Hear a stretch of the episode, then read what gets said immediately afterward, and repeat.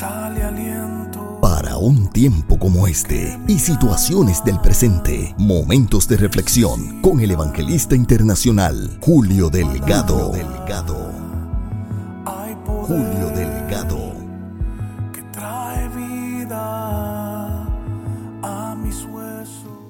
te bendiga. La reflexión para hoy la estará basando a la altura del verso número 6 en el capítulo número 14 del primer libro de Samuel que dice, dijo pues Jonatán a su paje de armas, ven, pasemos a la guarnición de estos incircuncisos, quizá haga algo Jehová por nosotros, pues no es difícil para Jehová salvar con muchos o con pocos. Hoy quiero llamar tu atención porque mientras realizaba mi devocional personal para hoy, daba lectura sobre los cambios de postura de muchos en la actualidad y de cómo muchas veces aún los mismos cristianos vivimos en base a probabilidades y no a la certeza de Dios para nosotros. Tan así que ya muchos no leen la Biblia en busca de una respuesta de fe a sus problemas, pero leen el horóscopo en búsqueda de una probable solución. Pero no te puedes sorprender cuando te encuentres en situaciones en las que sientas que las probabilidades están en tu contra, cuando no ves una salida a tu problema, cuando la esperanza se ha perdido y la fe no la tenemos, porque es que Dios nos pone allí a propósitos para que cuando lo sobrenatural se manifieste, todos sepan que es la mano del Señor y no las probabilidades de los hombres. Cuando sus circunstancias parecen imposibles, en lugar de desanimarte y pensar, Dios, ¿por qué yo? ¿O por qué todo me sale mal? En la posición perfecta para que Dios se manifieste en tu vida y te lleve al siguiente nivel. Él nos está preparando para mostrar su favor de maneras asombrosas.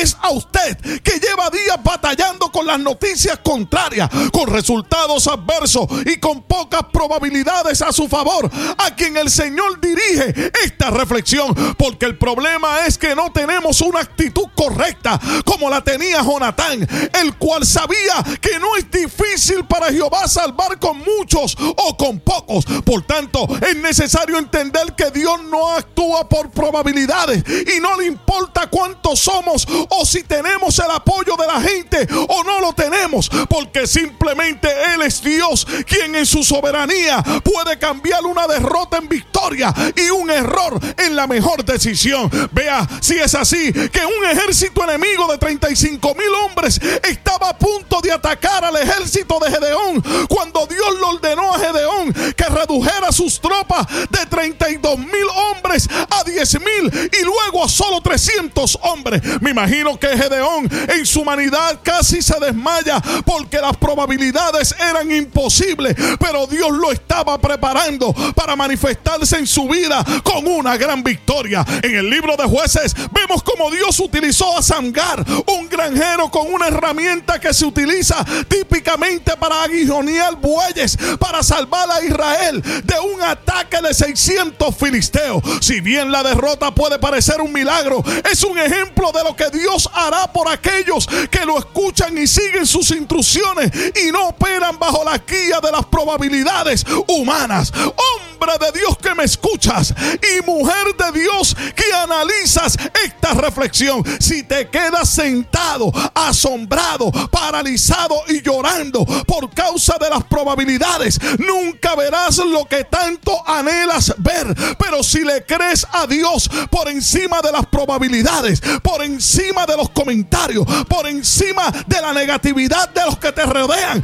tu milagro ya está realizado. Porque era poco probable que Abraham tuviera un hijo después de los 75 años, que con una piedra David le ganara a Goliat, que Estel viviera después de entrar donde rey y pedir un favor para su pueblo, que Sara, Raquel, Ana y Elizabeth dieran a luz, que Pedro pudiera pescar de día, que con cinco panes y dos peces una multitud pudiera ser alimentada, pero Dios no está limitado por las probabilidades.